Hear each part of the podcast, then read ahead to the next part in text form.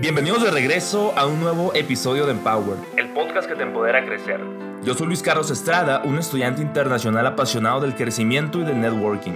Es por eso que en este podcast platicamos con personas admirables sobre negocios y emprendimiento. En Empower yo busco que tú y yo aprendamos de los mejores. Por eso me encanta tener conversaciones con personas inspiradoras. Espero que disfrutes mucho de este episodio. Inspírate y empodérate. Comenzamos.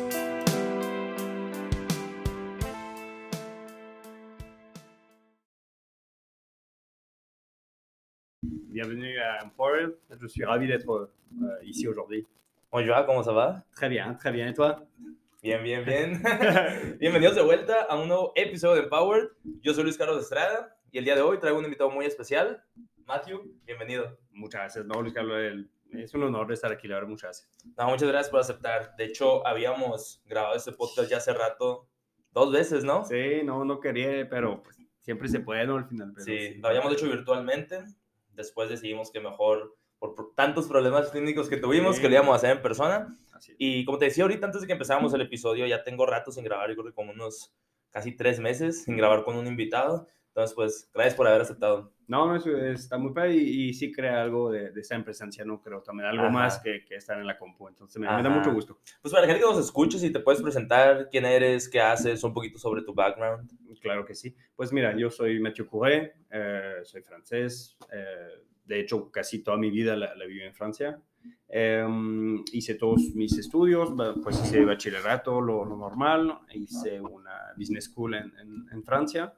Eh, saqué con dos maestrías, un doble maestría, un, un Master of Science, dicen, en mercadotecnia y en eh, management de unidades deportivas y turísticas. Y adentro de ese cursus me tocó hacer un intercambio eh, y ahí pues donde visito Hermosillo. Eh, mucha gente me pregunta por qué Hermosillo rápido, pero por eh, pues quería algo exótico lejos y una- un país que me caía muy bien, que tenía muy, Ujú. muy buena imagen, entonces pues México al 100. Y, y básicamente pues, pues así iba por, por cinco meses y hace un poquito más que estoy aquí. Entonces, eh, ha sido un francés y feliz de, de vivir aquí en, en, en Hermosillo, en México. Y conociste una mexicana, ¿no? En el camino. Bueno, eso no, no lo dije, pero claro, y siempre pasa. De hecho, eh, nos conocimos muy, muy rápido. Yo llegué el 9 de enero, creo que no, de 2013. Pues de hecho, casi vamos a cumplir 10 años. Ajá. Em, y nos conocimos el 15, ¿no? Entonces, em, y aquí, pues, de hecho, muchos em, de mis compañeros también se pusieron de novios. Todos se ponen de novio, ¿no? Sí, sí. tú sabes. Pero, pues, no sé, ahí sentía que había algo muy, muy bonito, ¿no? Con ella Sí. nos amoramos mucho.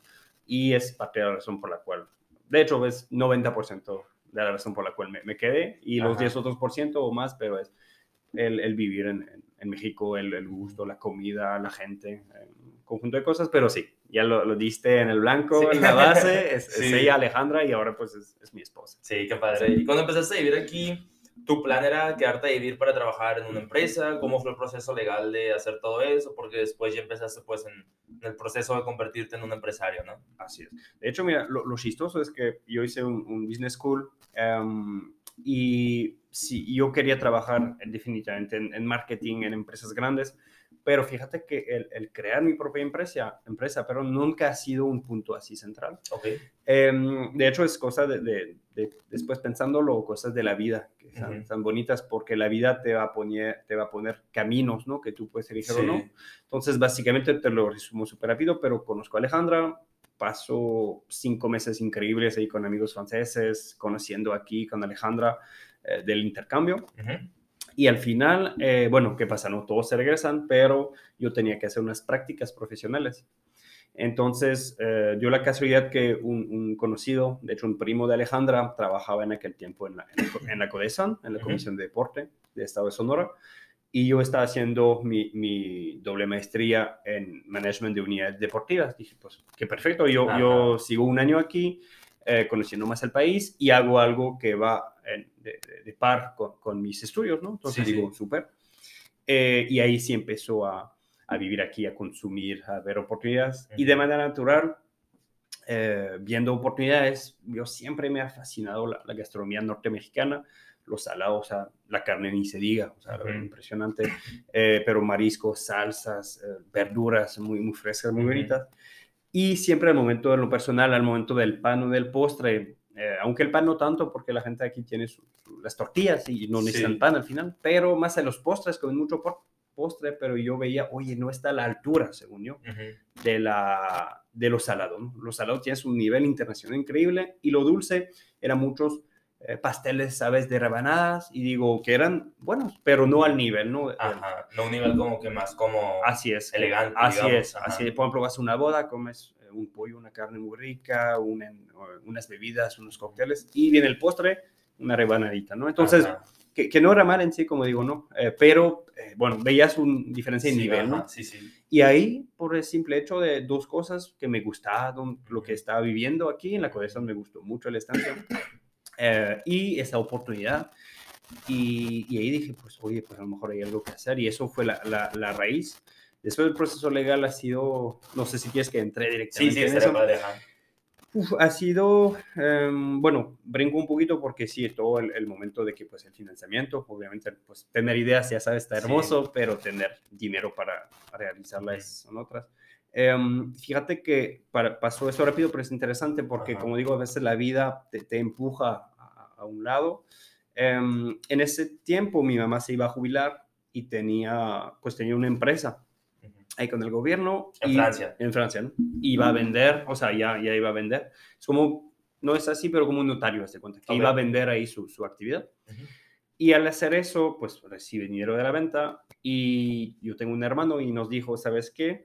Eh, por, eh, por la venta de eso ya les puedo legar un, una parte, que era un millón de pesos a cada uno, para que si tú te esperas, por ejemplo, que mis, mis papás eh, se llegan a, a, a, faltar, pues sabes que el fisco te, te, agarra mucho como en Francia. Entonces puedes ir cada año o, o un momento dar un, un porcentaje, perdón, para, para, una ventaja fiscal completamente legal. ¿no? Okay. ¿Por qué me, me enfoco en eso? Porque al final yo cuando tenía la idea de hacer el Paribres, estaba sacando mi business plan, uh -huh. entonces hice todo y salí a tener un número, dijo que pues más o menos para, para hacer este negocio necesito un millón de pesos. Dos días después mi mamá me dice, oye, pues ya hablé con tu hermano, les voy a llegar un millón de pesos, o sea, me dijo 50 mil euros, ¿no? Sí, sí. Entonces, imagínate, yo tengo esa idea y digo, ok, necesito un millón de, de pesos. Dos días después mi mamá me dice, oye, te voy a dar un millón de pesos. Wow. O sea, era como, y qué manera tan bonita, según yo, de Ajá. invertir eh, todo el trabajo de mi mamá, toda, la, toda su vida, sí. en crear algo, crear empleos y todo. Entonces, Ajá. o sea, ahí como parecía de, de película, ¿no? De, sí, o sea, Ajá. literal, en estos millones de pesos, aquí están y además es el lugar, porque en aquel tiempo tenía 25 y sabes que tú recibes 50 mil euros a los 25, te puedes comprar, no sé, un carro, un lo que sea, algo uh -huh. ni al caso, pues algo, de hecho, algo que se va a devaluar, eh, no vas a comprar activos, vas a comprar pasivos y tu patrimonio, o sea, entonces, mira, que nos resulte o no, porque era un, uh -huh. eh, pues dije, qué mejor manera de, de irle con, con, con, eso y de intentar, eh, de hecho, con, con, ese dinero, ¿no? Sí. Entonces, eso fue, eh, después, bueno, faltó dinero porque sí. entre mi cálculo de la realidad, ya sabes. Pero bueno, y brincándome a lo legal, fíjate que ha sido eh, lo más complicado, fíjate. Porque es cierto que yo iba ahí con mi, mi mochilita, con un millón de pesos, básicamente. Eh, me regresé tres meses en, en, Francia después de la, de la. Uh -huh. Y llegamos, entonces, ahí nos lleva en agosto de 2016. Y yo digo, pues vamos a abrir para diciembre de 2016, ¿no? Unos cuatro meses y abrimos. Bueno, fíjate que abrimos hasta mayo de 2017. Ok. Eh, bueno, primero las cosas básicas que se me hizo normal y bien hechas. Uh -huh. eh, notario, eh, contador y banco. O sea, abrir una cuenta, ir al notario, eh, se, hace, se hace muy bien. Uh -huh. Lo que batalla más es por lado de inmigración. Okay. Eh, y tú a lo mejor sabes de qué hablo porque sí. tú también vives en, en otro país. Em, porque al final de cuenta yo venía como inversionista, en, o sea, venía como inversionista y socio, pero eh, era muy difícil de encontrar la buena forma migratoria, porque...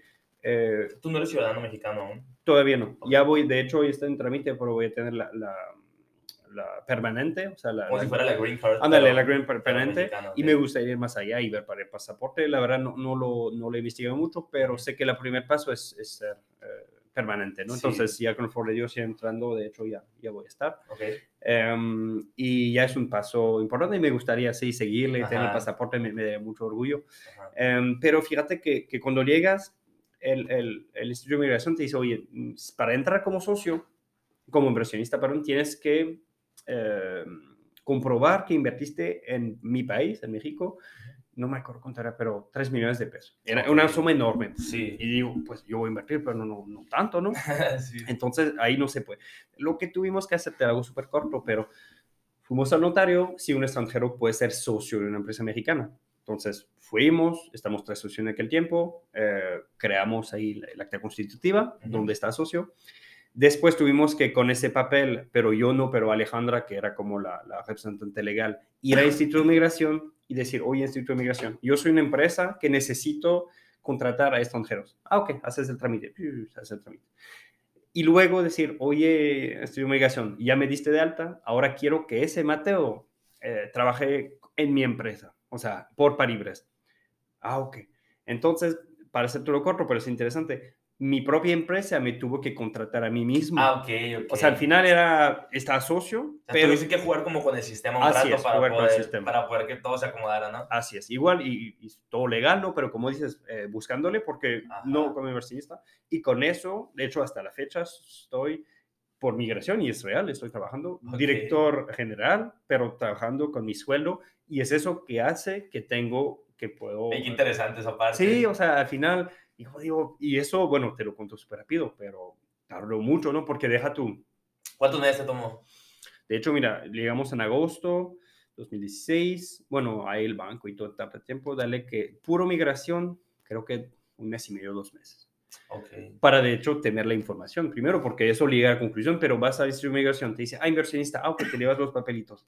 Oye, pero mira, es, ese, esa línea no la puedo cumplir, ok, vuelves a migración, ah, tienes que hacer eso. Después fui a la, a la embajada, fue a, la- a la frontera, pregunté, y cada tenía una versión un poquito Sí. diferente, porque igual hace 10 años, fíjate que, que era un poquito, bueno, 6 años de hecho, eh, era un poquito diferente también, ¿no? Ahora se abrió más, veo más franceses, más extranjeros, pero también Hermosillo, eh, y no, no había tanta extranjero, entonces me imagino que ahora ya agarraron la, la onda, Sí. pero era como descubrir eso, entonces si al final estoy empleado en mi pri- prim- propia empresa y era la única manera de trabajar legalmente en México. Ok. Entonces, está una de las primeras cosas Sí. eh, interesantes. Ahorita que mencionabas este tema del financiamiento, tú me contaste, creo que en el, bueno, en el podcast que grabábamos, ahora que pues, este es el bueno, Así es, que habías invertido 1.5 millones más o menos, ¿no? Así Al es. inicio como pues, inversión inicial. así es, así es Y- en todos términos. ¿Qué tanto tiempo te tomó en recuperar la inversión? Eh, Era- o bueno, para empezar, antes, antes de tocar esa pregunta, sí, sí, sí. ¿Crees que era una inversión de mucho riesgo o crees que tenías como que alguna seguridad de que, ok, en tanto tiempo, sí o sí lo voy a recuperar o las, cuáles eran como que las probabilidades de que sí ibas a recuperar tu inversión? Qué buena pregunta. Mira, para serte muy sincero, tenía 25 años, estaba enamorado, eh, ni me, o sea, me valía, pero, no sé, Ujú, pero sí. la mala palabra, pero era, me voy a comer el mundo, o sea, voy, Sí, eh, iba eh, sin pensar en el riesgo, porque eh, te digo, al final, si todo fracasaba, bueno, me lle- al peor de los casos me hubiera llevado una buena experiencia de que Ajá. aprender, ¿no? Lo que sí, bueno, después, por ejemplo, cuando firmas el, el contrato de arrendamiento, por ejemplo, en el local, que, que terminamos otra cosa que nos tardó mucho el local, em, si ahí te dice son tres años forzosos, de renta. sí, de renta. Entonces, oye, tú calculas, a ver, qué- o sea, en dado caso que fracasa en seis meses, tengo que pagar eso. Bueno, y te asustas, ¿no? Porque también mi papá es abogado en Francia, en Francia, me acuerdo marcarle en videollamada y leer con él el contrato, o sea, traduciéndole para que él me diga, eso es normal, eso es, o sea, igual Ok. momento, ¿no? Y cuando fui a Francia para, en ese momento, yo llevé el contrato antes de firmar, a ver cómo la ves, y yo traduciéndole y él viendo con la ley francesa, que es muy diferente. Sí, Una de las cosas muy diferentes con la ley francesa y mexicana por arrendamiento es que aquí el arrendador, el que te renta el inmueble, es todopoderoso, o sea, es decir, Sí. le protege mucho. En Francia, el ar- arrendatario es el que protegen más, o sea, el que, que renta, o sea, que, que, que goce del inmueble en este tiempo. Ujú. Porque, por ejemplo, eh, aquí, eh, igual si quieren, te puedes decir, ¿sabes que se ve el contrato? Bye bye, muchas gracias, ¿no? En Francia no, hay una... De hecho, hay también en los contratos mexicanos, no me acuerdo cómo se llama, una, una cláusula, Ok. pero no la respetan tanto aquí. Ok, Eh, o es más fácil, en Francia te protegen mucho. Entonces, él me decía, a firmar eso, si en seis meses quiebras, tienes que pagar los tres años de renta, ¿no? Ok. Entonces yo era, ok, pues tengo que sobrevivir tres años. O sea, ¿Cuánto costaba la renta al inicio? al inicio el local que terminamos encontrando era, e- era ya que había como 30, 30, 32 mil pesos. Al mes. Sí, al mes. Wow. Sí, era, de hecho, otro tema que batallamos mucho, no sé si quieres que, que le entramos poquito. Sí, sí, entramos, entramos. Entonces terminamos de migración ya con, ok, encontré una solución. Eh, por eso ya era, de hecho, digo, yo quería abrir en diciembre de 2016, ya tenía cuatro meses aquí. Eh, y qué bueno que no abrimos en diciembre, ¿no? Porque las fechas, o sea, mm, no, hubiéramos quebrado porque no hubiéramos podido, no teníamos el capital de trabajo suficiente para aguantar la- las fiestas así, ¿no? Ajá. Entonces, va enero, ya tengo la inmigración y ya tengo casi todo, que ahora nos falta un local. Y ahí, ahí tardó mucho. Eh, haz de cuenta que igual vas, yo, yo tenía un año viviendo aquí, o sea, no conocía perfectamente la ciudad, pero Ajá. sabía las zonas, ¿no? Y Sí. gracias a Dios, pero conoce, pues, eh, tengo mi, mi novia aquí, tengo gente, ya familia de mi novio, unos amigos que te pueden ayudar, ¿no? A, a buscar, pero... Entonces, eh, buscamos y ahí sí entra algo muy, muy diferente porque más que otro lugar que un Hermosillo, tu, la zona en la cual estás es clave para el negocio. Ya, ya, o sea, sabemos, cualquier negocio, el punto donde estás Es lo más importante. es más importante. Pero en Hermosillo es mucho más diferente porque vas en París, por ejemplo, o muchas ciudades en Francia, eh, la mayoría del tiempo tú vas a las tiendas caminando. Ey, sí, cierto. O sea, caminas el carro, o sea, vas al súper en carro, pero hay centros, como si aquí el centro de aquí Hermosillo, que es más popular, como si, pues en Francia es el centro donde la, están todas las tiendas, donde la, la gente que nosotros nos queríamos enfocar está. Ok.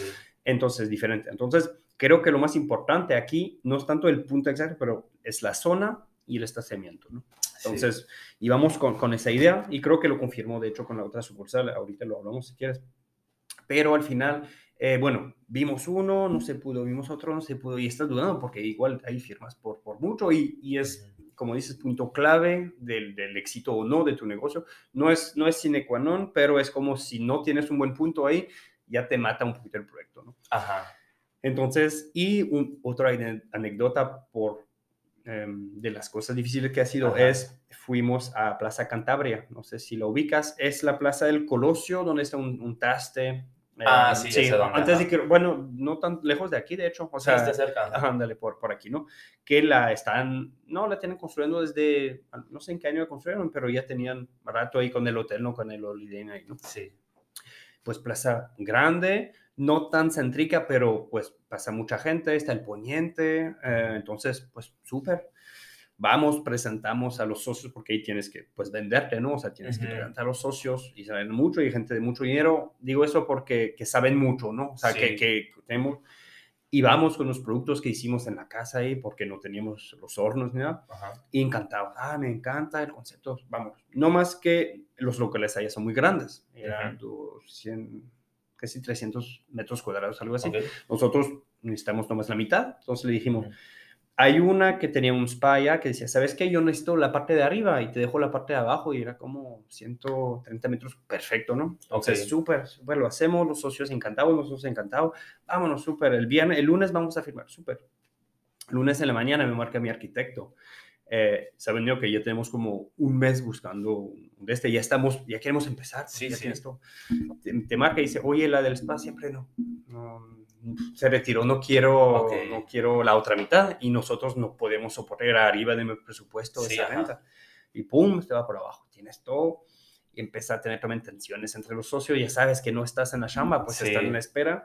Bueno, y pues ni modo, buscar más, buscar más. Y están construyendo en la plaza 662, ahí en Rodríguez, están construyendo.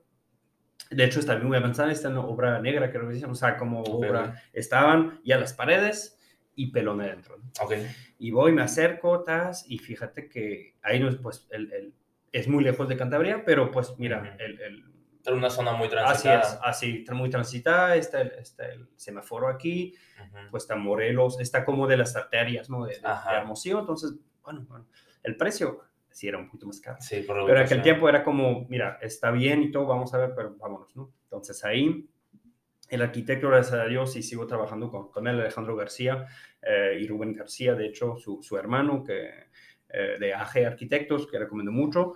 eh, es el primero que yo encontré, o sea, fui una obra, de hecho, en Cantabria, y, oye, eh, quiero información, ah, tienes el número, y era Alejandro Cabrera, es un gran amigo, y me hizo Ujú. las dos sucursales, súper arquitecto, o sea, de eso tomen una de las cosas que te encuentra gente muy, muy bonita, gente que te Ujú. quiere ayudar. Sí. En el camino, siempre si lo buscas, si buscas la- las personas equivocadas, las vas a encontrar.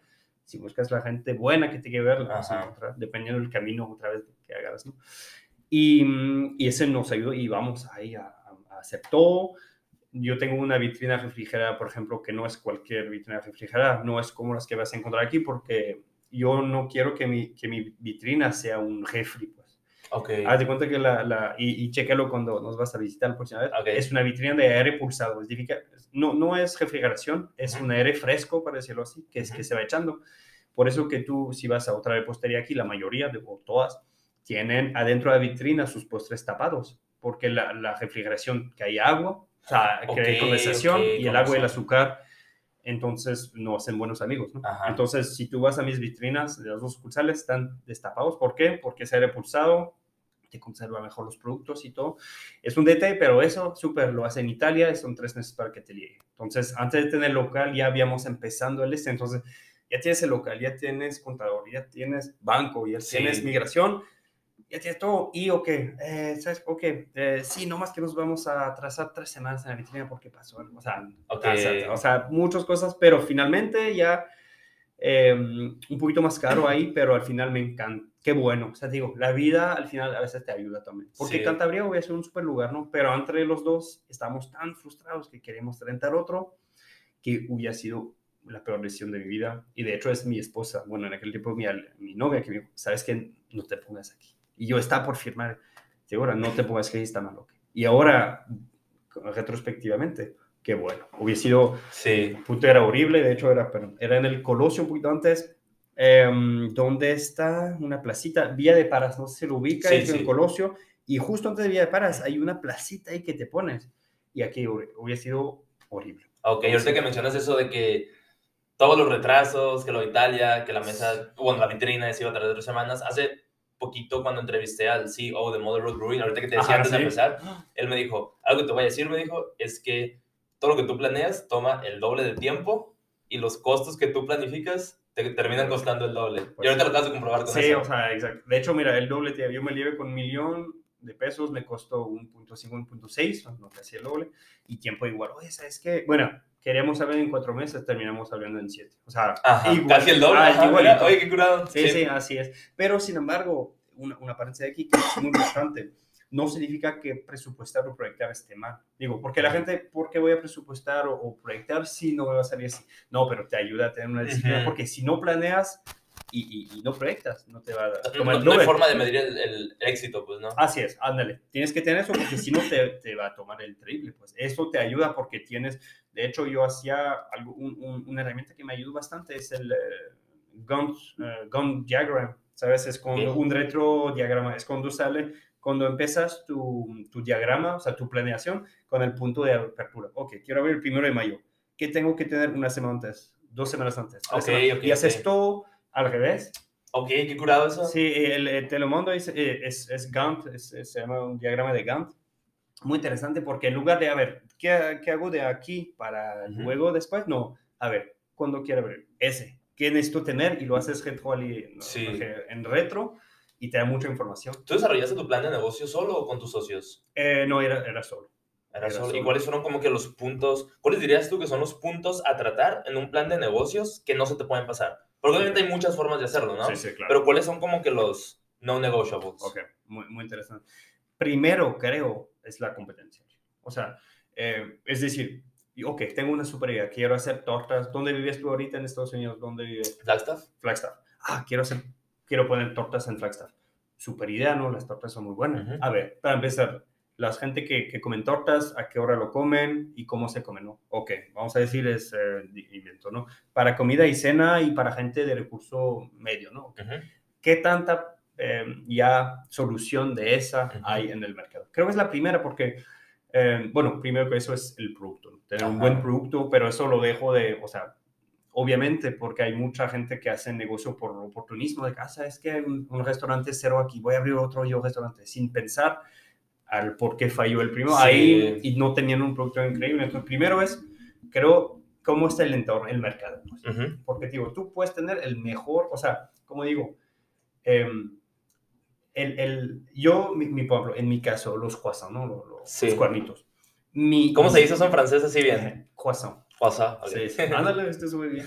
Eh, el, yo, por ejemplo, mi misión para Libres no es tener el mejor croissant del mundo. Ajá. No, no es mi propósito como negocio. Ajá. Porque si no me llevo, puedo comprar, eh, no sé, estoy usando una super mantequilla francesa, pero pues, a ver, voy a comprar una mejor, una mejor ahí con... Pero, ¿a qué me sirve? Porque el mercado en el cual estoy no es tan acostumbrado, por ejemplo, a Sí, tener... porque a lo mejor el consumidor no se va a dar cuenta de las diferencias, ¿verdad? Así es, Ajá. así es. Entonces, primero es tener tú un super producto, una super calidad. Segundo, ver el entorno, o sea, un poquito el Ajá. mercado, porque tú puedes tener la mejor tortas del México, pero a ver, a lo mejor está Flash, está, eh, eh, Flagstaff. Flagstaff, Sí. perdón, me- me- me- en Flagstaff, ni comen, ni comen pan, o están muy Ajá. keto, ento- o, o gluten free, o sea, el entorno un poquito. ¿Tú cómo lo estudiaste del mercado? Eh, la verdad, hice, está muy orgulloso de mi business plan en aquel tiempo, lo Sí, hice sí. solo con las clases. Del, entre eso y la realidad había un mundo, pero me, eh, pero me ayudó mucho. Pues mira, Ok. fue así para competencia, fue toda la competencia que había antes y tenía como una, una base, a ver, los precios más o menos, precio, calidad, que eran como cinco factores, ¿no? Y ahí, por ejemplo, fui a mm, Casa de los Pasteles, que tristemente cerraron en la, en la pandemia. Fui a Suspiros, eh, Sí. Pastelo, no sé si puede decir marca en tu, pero no pasa voy a de- decir todo de todos modos. Em, fui a Pastelo, Suspiros, eh, su, Sucré, al- al- Sí. ahora es Sucré, pero antes era Sucré. Em, ¿Es francesa o no? no, no, eh, es, es ahí mexicano. De Pero hecho, el nombre nomás es... hace ah, ok. significa azucarada, pero Ok. de hecho lo saluda eh, Rodolfo Yepis, un gran amigo, de hecho es dueño de ahí, es persona increíble, productos muy buenos, pero pues sí, eh, aquí no, no, no, es, no es francés, ¿no? Ok. Pero super productos. Em, fui hasta, y fui también a los Walmarts, a los a ver, y hice como un mapping de competencia, ¿sabes? Eh, un mapping calidad-precio y donde ponía mi- mis cosas. También estaba... em, O sea, ya- lo hiciste como que mucha investigación de Sí, campo, por así es, de así. campo, porque haz de cuenta estaba aquí, este, o sea, era, era cuando estaba en la colección, tenía tiempo en la tarde porque hacíamos a las 3 y vámonos, a ver, ta- tenía mi carito, un Ford Escort de 2001, no sé, Ok. y vámonos, y también con, con, con mi novia, y a ver, a probar eso. Y tenía unos factores, no era muy deep, ¿no? El análisis, pero me permitía tener un poquito, y hice eso para repostería y panadería, y de ahí para sacar em, eso también hice en, ¿cómo se llama? Survey Monkey, creo una página de Sí, sí, survey sí, ajá, gratis. ujú. ¿Sabes que Me meten unas preguntas. A ver, Ale, Alejandra, te mando eso, mándale a todo lo que Eso conoces. está buenísimo, ajá. Sí, digo, y al, a lo mejor, ah, me da pena. Oye, pues eh, mi novio francés eh, tiene unas preguntitas. La clave aquí, bueno, son dos para un survey interesante. Pocas preguntas. O sea, digo, no Sí. te vayas a 50 porque la gente No ya mismo se lo va a hacer. Ujú. Y en lugar de, de respuestas abiertas, ¿sabes? El, el- es mejor tener un- una graduación, por ejemplo, em, eh, califica entre de 1 al 7 eh, esa, por ejemplo, o qué tanto quieres que haya una, una, probar un producto francés, por ejemplo. Sí. No pones sí o no, pues pones de 1 al 7 o al 5. Ujú. ¿Por qué? Y, y- y siempre que sea eh, impar el otro, para que, que lo puedas, si guste, poner el medio ahí. Pues. O sea, unas cosas, pero... Y ahí con eso lo hice y hice todo el, el mix marketing, ya sabes, todo. Y es muy interesante porque estaba ya en último año de mi máster y, que, y dije, pues también si no se le iba a acabar el proyecto, qué, qué padre de yo estoy aplicando lo que me dicen en, en, en la business school, lo estoy haciendo y disfruté mucho eso. Pero creo que me sobre- dices eso de- del survey, de, de Survey Sí. Monkey, porque ahorita que te hice la pregunta esta de Ujú. cómo analizabas pues el mercado, en una clase que tuve con el, con el señor este, pues el, Ujú. que era el VP de marketing de FedEx, nos hizo hacer como que un... Era la clase de marketing research. Ok. La tuvimos en el spring del año pasado y precisamente hicimos un survey. Ah, ok. Lo hicimos en Qualtrics, que lo, que lo mandamos a todos los estudiantes de la Escuela de Negocios, pues de la NU, Ujú. para poder recibir como que toda la data y ya después nosotros analizarla, presentarle recomendaciones pues Así a la compañía a la que pues le estábamos ayudando y, y así fue como lo hicimos. Ah, ya, ya estamos de regreso. ¿Y qué te está diciendo? Ah, sí, lo, Sí, lo de, el lo de la survey, sí, ajá. La otra pregunta a la que iba, cuando tú estabas analizando tu competencia, antes de tú lanzarte al mercado, ¿cuál fue la manera en la que tú mediste la participación de mercado que cada uno de ellos tenía y cuál era como que tu, no sé, tu proyección? ¿Cuál era como que la participación de mercado que a ti te, que tú querías tener cuando recién empezabas? Es, es, una buena pregunta y muy difícil de contestar. Ajá. Eh, porque es una cosa ver un poquito la calidad de un producto de, una, de, un negocio, pero ver qué tanto del pastel grande de Hermosillo que representaba la repostería es difícil de saber qué tanto, cuántas partes tiene cada uno, ¿no? Em, de hecho, una técnica que me dijo mi mentor luego, pero de una manera muy sencilla, que no hice aquel tiempo, pero muy sencilla, por ejemplo, vas a las, no sé, 8 de la mañana cuando abre, vas a un negocio, compras algo de X pesos, ok, te vas, ¿no? Y te regresas, y si sea a las 6, te regresas a las 6. Y te regresas a las 6, entonces, que seas tú el primer y el último cliente. Ok, ok. Y después ves los dos tickets, tiene un número de ticket todos. Entonces, con eso, haciendo la diferencia entre los dos, sabes cuántos clientes vinieron. Al menos que el negocio en, en cual vas te lo borra, pero nadie lo hace. Entonces, para empezar, mira, ya sabes más o menos cuántos clientes van. Y luego, es un tip todo, pero puedes entrar. No, está buenísimo, está buenísimo. Ajá. Y luego, eh, nomás mandas, o sea, yo no puedo ir mucho, pero una persona que va una hora y nomás, o sea, que se toma un café o se va, a ver, y si queda una hora, y ok, hubo 10 clientes y en promedio compraron tanto. Tienes número de cliente, ticket promedio, tienes la venta. A la bestia, qué curado está hacerlo de esa forma. Sí, digo, es, es, es algo para, para, saber. No es exacto porque igual, por ejemplo, eh, en, en, repostería, por ejemplo, pues un sábado vendes mucho más, pero si lo haces, mira, una semana o ahí, tienes una idea bastante acertada de, de, la venta que es uno. Eh, y digo, es súper legal. En aquel tiempo yo no sabía, no lo hice, pero iba y me quedaba un rato un poquito ahí. Pero fíjate que en, en ese... Y nunca se dieron cuenta. No, no, bueno, ahora me consta, yo no lo hago, pero no, lo he hecho, no te voy a decir Sí. Pero te permite saber más o menos, fíjate. Porque, digo, para saber la venta es ticket promedio y número de clientes. Ahí tienes varios de ellos. Muy buena información. Sí, de hecho, si tienes un amigo que tiene un negocio, no le preguntes la venta que hace, ejemplo, mensual. Haz eso sin decírselo. Y, oye, ¿vendes más o menos eso? Ah, esto va a quedar va a quedar atrás. Qué bueno está esa, qué bueno está esa. Luego, menos, otro tema, ¿cómo le hiciste tú cuando, bueno, me contabas creo que en el podcast, el que no se grabó, que no me acuerdo si te tomó como dos o tres años llegar al punto de equilibrio. ¿O cuánto tiempo te tomó llegar al punto ah, de equilibrio? Sí. De hecho, bueno, la parte de tu pregunta. De hecho, otra que me, no te contesté ahorita, de la, nomás para decir qué, qué tanto yo eh, partes de mercado quería agarrar. Digo, al principio era, yo quería pagar mis sobrevivir tres años. O sea, al principio, uh -huh. y, y, te digo, si vuelvo a hacer negocios y ahora que abrimos sucursales, sucursales perdón, tengo un chip muy diferente. Sí. Pero tenía 26 años, ya pues queremos seguir adelante. Ni tenía idea, quiero, porque también íbamos un, un, un disruptive, ¿no? Íbamos con un producto un poquito diferente del mercado, entonces no, no era tan, tan, tan así, ¿no? Para contestar a tu primera pregunta. Eh, luego, perdón, eh, y se me fue la, la otra. Pa, para llegar al punto de equilibrio. Ah, sí. Porque me dijiste, o sea, invertiste sí, sí, sí. 1.5, 1.6 ah, millones. ¿Cuánto tiempo te tomó recuperarlo y cuánto tiempo te tomó, pues, ya para. De hecho, no, ganar? Si te dije, era un año y medio, más o menos. Año y medio, ok. Año y medio. Igual, um, es que al principio, mira, llegamos, tenemos, y hasta la fecha, gracias a Dios, siempre voy a pelear por eso, un super producto. Un producto que yo soy muy orgulloso, que aunque lo pongas en Francia, va a ser súper bueno. Uh -huh. O sea, yo no estoy. Ándale, aquí, aquí, lo tenemos, de hecho. no le estoy mintiendo al, al cliente. O sea, sí. si te digo algo francés, va a ser algo francés, te puede gustar o no, o hay lugares mejores, claro, hay lugares peores, claro, pero va a ser materia prima francesa, procesos franceses y hecho por, por franceses, ¿no? Sí. Ahora, de hecho, trabajamos, toda la cocina, gracias a Dios, son, son con mexicanos, es Ajá. quiero trabajar, pero los procesos, la receta, eh, la calidad, eh, todo es francesa, ¿no? Entonces, todo, todo, ese rollo de los, de los productos, ¿tú te lo sabes o contratas a alguien que sabía de él? Con, contraté a alguien, es que a mí me gusta mucho eh, cocinar, Ok. Uh, y, me, y, me, gusta algunas cosas, pero te digo, cuando llegué aquí, cuando vi también todo el alborote que iba a hacer, porque tú crees, no es más producir y vender, no tienes.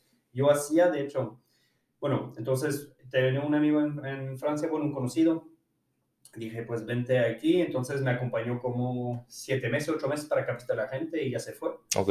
Era como el trato, entonces, haz de cuenta que eh, yo al principio abríamos de las siete y media de la mañana a nueve de la noche no más que estábamos en lo mismo. Yo estaba el único vendedor, ¿no? Okay. Entonces, me aventaba 14 horas ahí sin, sin parar, de 6 días a la semana durante, oh, sí, 7, 8 meses. Uh -huh. Y ahí vámonos, más la contabilidad, más el SAT, más, o sea, eh, la gestión, yo llegaba antes, limpiaba, entonces, eh, no podía hacer todo. Sí, ajá. Y quería estar en la, en la venta porque está en la cara y de la gente, entonces Ajá. al final necesitaba una persona y también no tengo yo diploma, por ejemplo. Porque nadie va a dar un mejor servicio al cliente que tú siendo el dueño de la compañía, ¿no? Sí, ándale, y con las ganas, entonces dijo, yo quiero ver los clientes, quiero vender, entonces eh, necesito una persona así que, que, que me apoye, ahí sí necesitaba una persona, eh, diploma de panadería, diploma de repostería, que me arma todo, me armó todo, pero sí, desde el principio quería trabajar con mexicano. Dice, aquí me Ok. pongo en Hermosillo, quiero que la economía local siga, eh, ¿y a qué sirve traerme un francés que va a pagar el, el triple? Y te- No, pues, pues mira, hay gente muy buena aquí que Ujú. quiere trabajar, eh, a servir la economía de aquí, pues al final. ¿Cómo determinaste tú cuando empezabas cuánto le ibas a pagar a tus empleados? Y porque siempre, bueno, no, antes de decirte, me gustaría escuchar tu opinión primero. Sí, sí. Ajá. De- ah, de- pero de que del... ¿Cómo tú determinabas Ah. cuánto le toca eh, ganar, no sé, al que está eh, vendiendo, al que está cocinando, cuánto te tocaba pagarte a ti o a la gente que te ayudaba? ¿Cómo tú determinaste eso? Pues un poquito como, como todo el proceso que me ha tocado, es decir, por ejemplo, yo eh, fui, ¿quién me recomendó? Así, fui al banco. Ah, ¿qué, pues, ¿sabes qué? ¿Qué banco? Yo hice un análisis, ¿no? del Ajá. banco, ok. Voy a Banamex, ahí empezamos con Banamex. Ok, Banamex. Oye, hablo con la persona, hacemos, oye, ¿tienes contador? No, ah, te recomiendo eso. Ah, ok, te recomiendo eso. al final mi contadora salió de Banamex y todo. Ok. Entonces, eh, fue así. Y para, y, y para lo de, de los suelos, es preguntando. Al final, de hecho, leí un libro hace poco que decía, no, te, no temes a preguntar, no temes a... O sea, las personas que van muy arriba y que tienen éxito, nunca le ha temblado la mano preguntar. Si tú, por ejemplo, tenías ahí gente increíble de fe, de éxito, de maestros, pues tú a lo mejor para el podcast dices, oye, te puedo, o sea, no te tuviste miedo de decir, oye, le puedo robar una hora.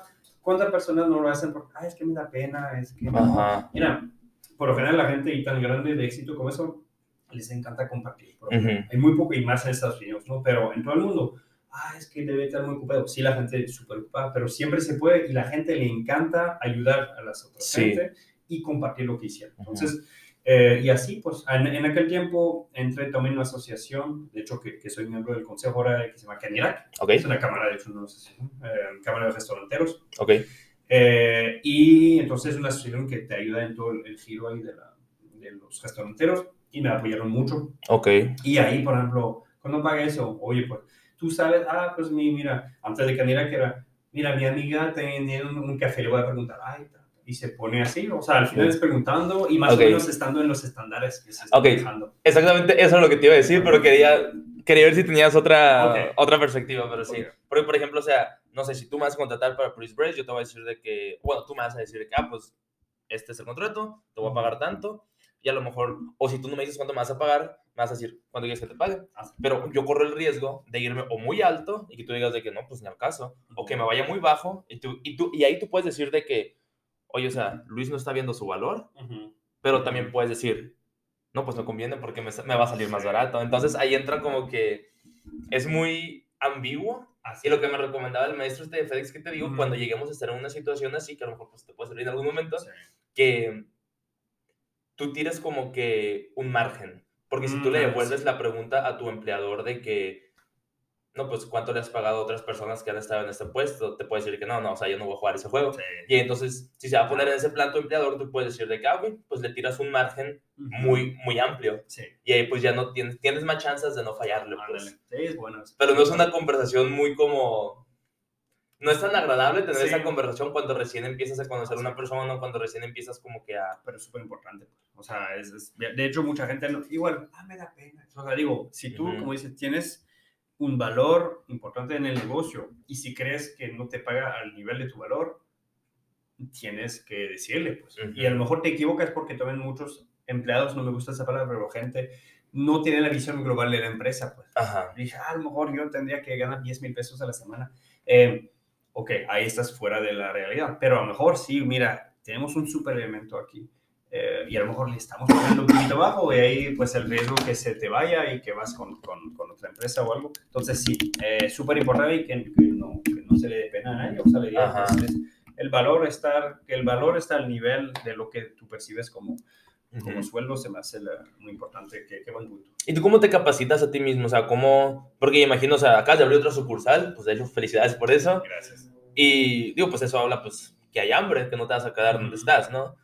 ¿Qué es lo que te, te mantiene con hambre? O sea, porque me imagino que llega un momento en el que dices que sigue. Porque a lo mejor, no sé, alcanzaste tu, tu meta de abrir Paris Brest, la que sea en Rodríguez. Muy bien. Luego, a lo mejor te quedas. Existen las dos opciones: que te puedes quedar en tu zona de confort, ganando que todo se quede bien, pero luego te vas a quedar de que, ¿y qué sigue? O sea, ya me aburrí. Abres otra sucursal. Y ahorita, o sea, ¿qué es lo que sigue para ti? ¿Qué, ¿De qué tienes hambre ahorita? ¿Qué es lo que sigue? Mira, diste en el, en el blanco otra vez porque, bueno, te digo, cuando abrimos la primera, pues hay que sobrevivir, hay que ver cómo nos va. Ajá. Okay, ya te va y, y sigues. Después llega la pandemia eh, y nosotros, ¿sabes qué? Nos vamos a aventar en plena pandemia, vamos a otras cosas. Te digo, ya vamos a cumplir, eh, pues cumplimos dos años, de hecho, ya con la segunda. Ok. O sea, te digo, si me preguntas, hace dos meses, pero no. O sea, la abrieron en 2021. Así es. En, sí, en, dos, en diciembre de 2020. Ok. Así es. Y yo me fui en enero del 2021. Ándale, por sí. eso no me tocó esa Así es, ya. Ajá. Así es, por eso. Eh, y al principio no tenías una, una mapa, ¿no? Es- Pues abrimos otra. Y ahí nos dimos en esos dos años la lección más grande, creo que hay. Es, de hecho, eso no es mío, no la- pero el, el- el- la frase crecer duele. Sí. Crecer duele tremendamente. Ahorita dices algo interesante, oye, me quedo chiquito, o sea, stay small, ¿no? Unos dicen. ¿Sabes qué? Em, tengo superproductos y me quiero cambiar el mundo, pero mira, de hecho ahorita te, te, te lo voy a decir, me iba mejor con una que con dos ahorita. Porque con dos dobleteas tu gente, Ey. dobleteas tus problemas, ahora tenemos cuatro créditos.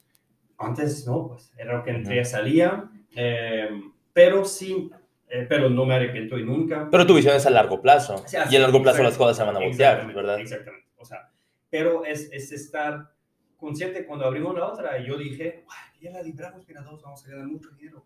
Y no, tienes menos dinero porque el capital de trabajo que te necesita, eso sube mucho con la segunda sucursal. ¿Cuáles son tus gastos más fuertes? ¿Dirías que es la nómina? Sí, ahorita es nómina. Nómina. Sí, nómina. y luego le sigue renta, me imagino. Sí, nómina renta eh, y renta con pues materia prima. O sea, Ujú. bueno, eh, porque, como digo, no- mm, sé que normalmente no se, o sea, eh, no se considera tanto porque vamos a decir que no hace un, un tercio, un tercio, un tercio, ¿no? En los restaurantes, o sea, un tercio de gasto, un tercio de costo y lo demás para ti, ¿no? Un tercio para ti, Ujú. que no existe. No siempre es así. Eh, pero nosotros tenemos materia prima muy cara, también precio elevado, pero por ejemplo este año eh, los, la materia prima se fue a, a la nube. Ujú. Mira, noviembre 2021 versus noviembre 2022. Noviembre 21 compraba la harina, el kilo, 9 pesos. Ok. Ahorita lo pago 17. Sea, casi el doble. Sí, 92%. Mantequilla francesa, del día al otro me subió de 220 a 300. Pum, el día de. El que te gusta, 30%. Sí, porque, o sea, cuando lo dices así, dices de que, ah, pues son 8 pesos, o, Ah, ah, sí, o son sea, de que mucho. 50 pesos, 80 Sí, pesos, pero, ándale. pero es que no es por cantidad, es por porcentaje, Sí, ¿no? mira, eh, Es como si dices, no sé, que la leche te salía antes, el, el verano del año pasado, como tú decías, me salía, eh, creo que en 3 dólares el galón, ahorita está como en 4.80, 4... Entonces ya te quedas de que dices, ah, un dólar y medio más, pero realmente es como un más del 50% más. Sí, pues. mira, o sea, más o menos nosotros, para darte una idea, compramos, te digo, el kilo sube el 90%. Nosotros compramos más o menos al mes, mira, 10, eh, una tonelada de harina. A la bestia. imagínate, o sea, multiplicarlo por todo. O sea, imagínate, antes lo pagas 9, ahora 17, pero al kilo, pero pagas Ujú. mil kilos. A la bestia. ¿Y Ah. cómo, cómo- cómo le hiciste tú, por ejemplo, para determinar la capacidad de producción que ibas a tener? ¿Al principio dices o, o ya con los ahorita ya con ahorita ya que estás establecido, ¿cómo determinas qué tanta capacidad? Digo, para que no haya tanta merma, para que, para que no tengas como que aparatos sin usar, o que, sí, para que le saques el máximo provecho a lo que tienes. Eh, mira, dos cosas. Primero, tener muy buena gente en los puestos claves. O sea, porque te digo, nosotros, cuando creces, cuando abres la, la segunda sucursal, ya necesitas elevarte poquito. No es que ya no me gusta vender o ya no me gusta ayudar en, el- en el campo de batalla, pero sí, sino alguien que ve un poquito arriba de Ajá. estrategia o de administración. Porque digo, el error que, comimos, que cometimos es que queríamos manejar la segunda sucursal, dos sucursales como lo manejas una. Y es de cuenta que una cosa que yo no soy la persona más disciplinada del mundo. Entonces, haz de cuenta que los problemillas que, que tienes tú con una sucursal se llevan problemones con dos. ¿no? Ok. Entonces, yo me tuve que enfocar mucho en la administración. Entonces, y de hecho mi socio, ahora el nuevo socio, que tenemos, pues de hecho ya desde varios años somos tres todavía, Alejandra y ahora es, es Marco Acosta, de hecho socio de Perías, que él se encarga de director de la operación. Yo Ujú. tengo la administración, él tiene la operación y Alejandra, mi esposa, tiene toda la comunicación. ¿Quién sería el CEO? ¿Tú o Alejandro? Eh, yo, yo soy ¿Tú? así. Ok. Eh, ¿Y Alejandro sería el eh, COO? Eh, ándale, sí, sí, el, o sea, el, el- el- bueno, ajá, el, bueno, yo sería CEO y el, eh, como el CEO de Finance, ¿no? CFO, ok, CFO, ok. ajá. Y el Marco ese es CEO, así es. O sea, él ve las operaciones diarias. Así es, Ok, exactamente. Eh, porque al final, mira, um, antes teníamos, con una sucursal teníamos 12 empleados, ahora en temporada fuerte podemos llegar a 25. Eh, bueno, necesitas que todo ese mundo se colaboren bien y Ujú. todo, entonces él hace un trabajo increíble, pero yo tuve que enfocarme en administración porque te digo, a ver, ¿qué tan bien manejas tu negocio? Eh, Ujú. ¿Qué tan bien el dinero que entra lo usas bien? Entonces, digo, primero para contestar la pregunta, tener gente buena en los puestos claves. Ok. Está Alejandra Marco, tenemos gente increíble, y en producción y en venta tenemos gente muy capaz. Tenemos que aumentar a tener más eh, impacto, o sea, que, que estamos trabajando en eso. Ujú. Ma- Por ejemplo, persona que te gestiona también la venta, un encargado de venta, por ejemplo, que, Sí. que te va a ver a ver si todos los productos están bien, si no falta nada, la- las muchachas o muchachos de venta. Muchas cosas, eso nos falta, pero poner talentos, como le Sí. en puestos claves, eso es lo, lo primero. ¿Y cómo reclutas?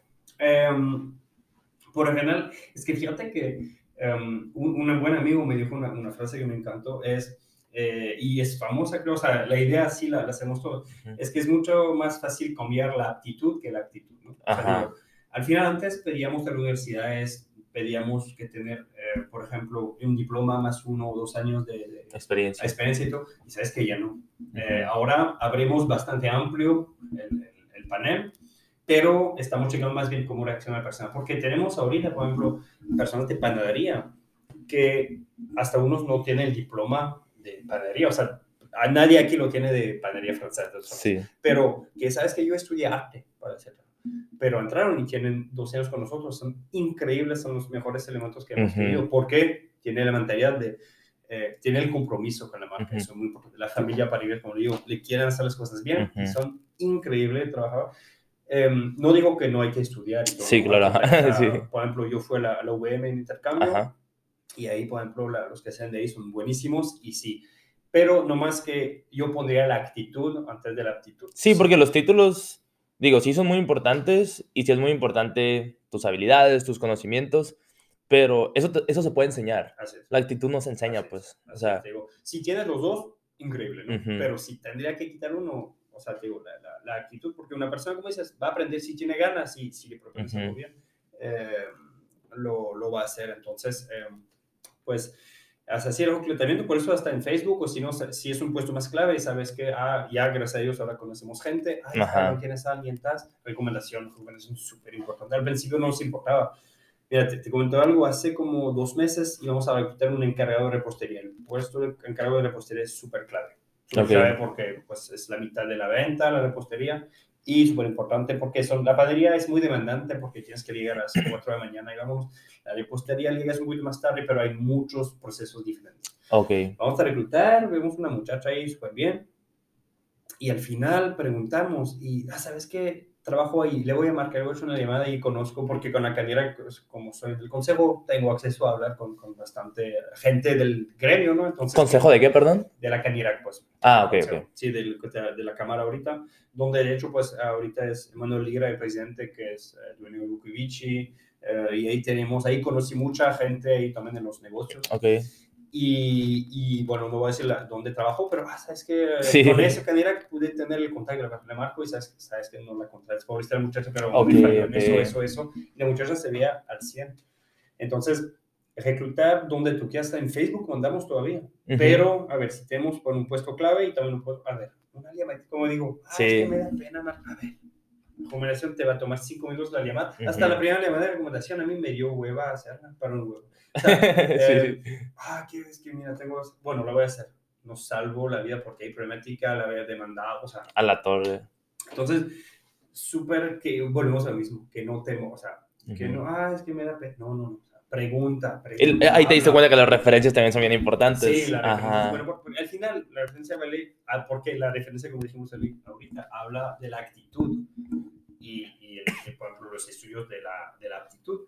Pero lo más importante, digo, oye, esa, esa muchacha no sabe mucho, pero trabajó un, un año excelente con nosotros, de hecho ganas. Sí. Ay, pues súper, vamos. Oye, Mati, ya para terminar, para no quitarte más tiempo, Sí, sí, sí. eh, la última pregunta sería, ¿cómo haces el marketing y el branding de Paris Brest? Ok.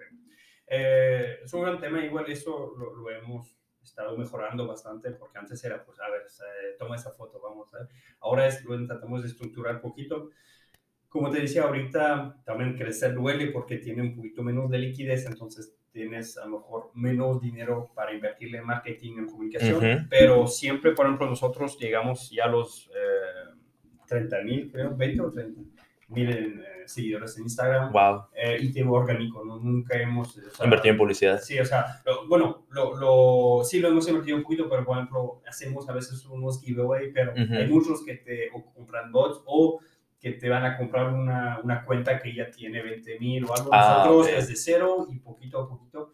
Em, básicamente el marketing lo vemos con los tres, de hecho con, con Alejandra, con Marco y yo Ujú. eh, nos juntamos y al año intentamos tener un plan global eh, con un presupuesto. La verdad, te mentiría decir que está perfecto la planeación del marketing, todavía estamos muy al día de oh, ejemplo, ah, va a llover, ¿sabes? Creo que eh, haz una story eh, con un café, un chocolate caliente, o sea, es muy del momento. Sí, Me cierto. gustaría tener un poquito de, por ejemplo, el de FedEx que me había, ellos, por ejemplo, el, el, el, no sé, mitad de noviembre del 2021 ya tienen presupuesto de todo el 2022, Sí. ¿no? Nosotros sería una mentira decir eso, Ujú. pero intentamos preverlo más para tener un porcentaje de, de, de marketing, pero básicamente, gracias a ellos ya conocemos nuestro trabajo, ya conocemos cómo está la gente, ya sabemos los meses fuertes, los meses, ¿no? Entonces intentamos mejorar los momentos difíciles y Sí. potencializar los momentos fuertes, por ejemplo, Navidad o es buena, buena.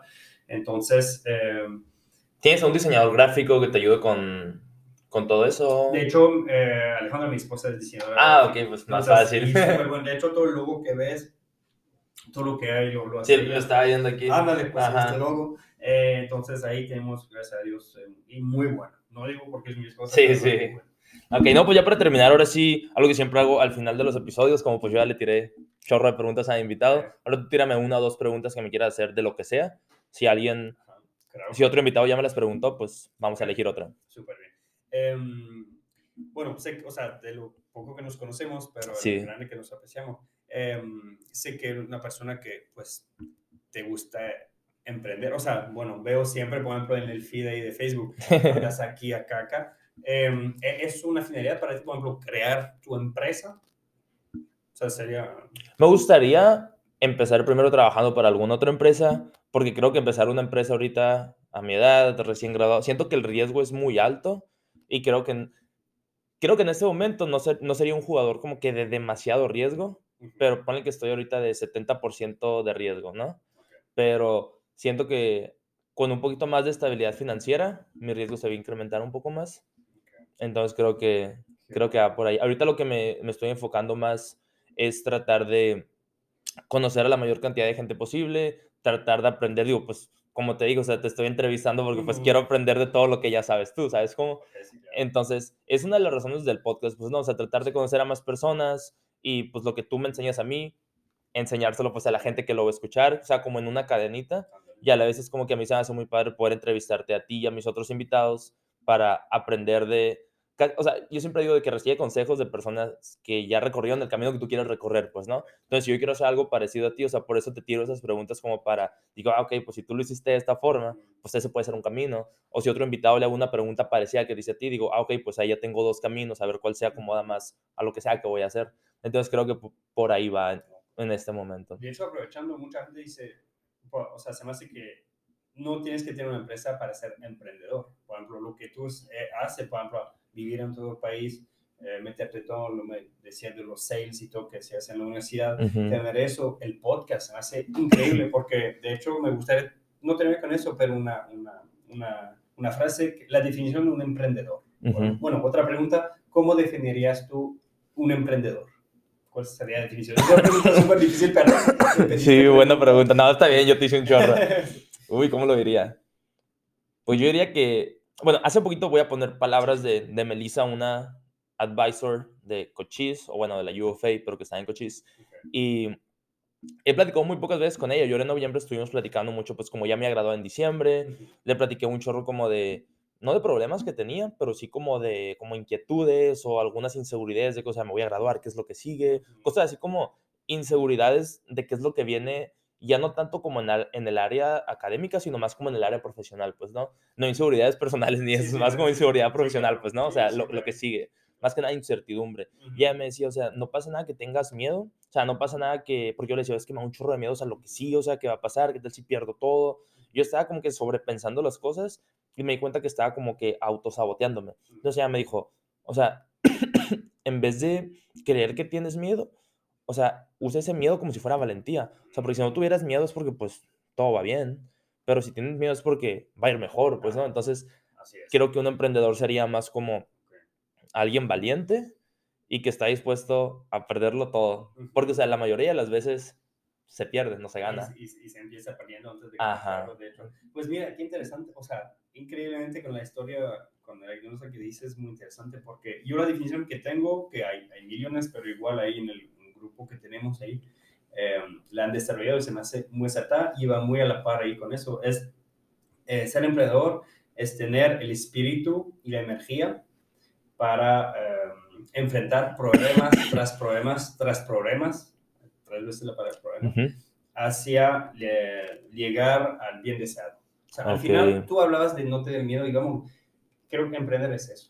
Es tener la energía y el espíritu, es decir, sí, cierto. para, sabes que va a haber muchos problemas, muchas derrotas en el camino, pero ese hambre, como dices, ese vámonos, eh, para llegar, entonces es como poner la definición en la anécdota que dijiste, es, es, eso. No te habla de, de hecho de tu nivel, ah, no fui en, el, en Harvard o no fui en las mejores, no te habla de eso, creo, el emprendimiento. Es en la mentalidad y como dices, de hecho te quiero agradecer mucho, se me hace increíble hacer ese podcast de tener eso porque la información, el data es súper importante y como digo, ah, es que no hago eso porque ah, no tengo, no soy el mejor en nato, no, de este. no, a ver, tú si tienes si estás seguro de ti mismo, si quieres aprender, porque también no hay que encerrarse o ciegarse, pero es eso, es el espíritu y la energía. De, hasta llegar, al final, es tener la energía y espíritu para llegar al bien deseado. Pero va a haber problemas, problemas, problemas. Entré, pero, Un chorro. pero si no, que le diste en el blanco, contestaste al 100. okay. Bueno, pues a la gente que nos escuchó, les agradecemos mucho. Mati, un placer pues haberte tenido aquí. No, Luis, a ti, muchas gracias. Vayan a compartir, ya se me olvidó, ¿cómo, cómo se cierra? Porque tengo que hace mucho no grababa. en inglés, Vayan a compartir el podcast o historias de Instagram, me pueden encontrar como arroba Luis Carlos Estrada 2 y Paris Bress es, ¿verdad? La cuenta de Instagram. Arroba Paris Bress. arroba Paris Bress.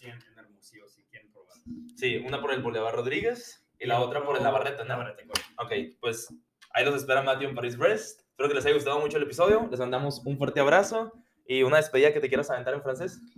Euh, pues merci beaucoup, bonne année, feliz año, euh, bonne année à tous.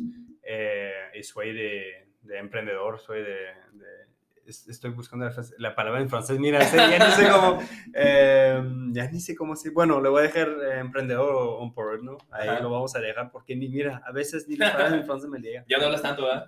pues menos. O sea, en tu día a día, pues. Sí, te digo, para hacer, aventarme una, prefiero en español porque todas las palabras me vienen. Sí, mira, okay, o sea, llegué a ese momento, pero soy francés. Okay, que no quiero decir gracias. Merci. Ajá, merci beaucoup. Merci beaucoup a todos y feliz año, bonne année, bonne année a todos. Feliz año a todos. Ok, pues ya nos vemos entonces en el próximo episodio. Bye.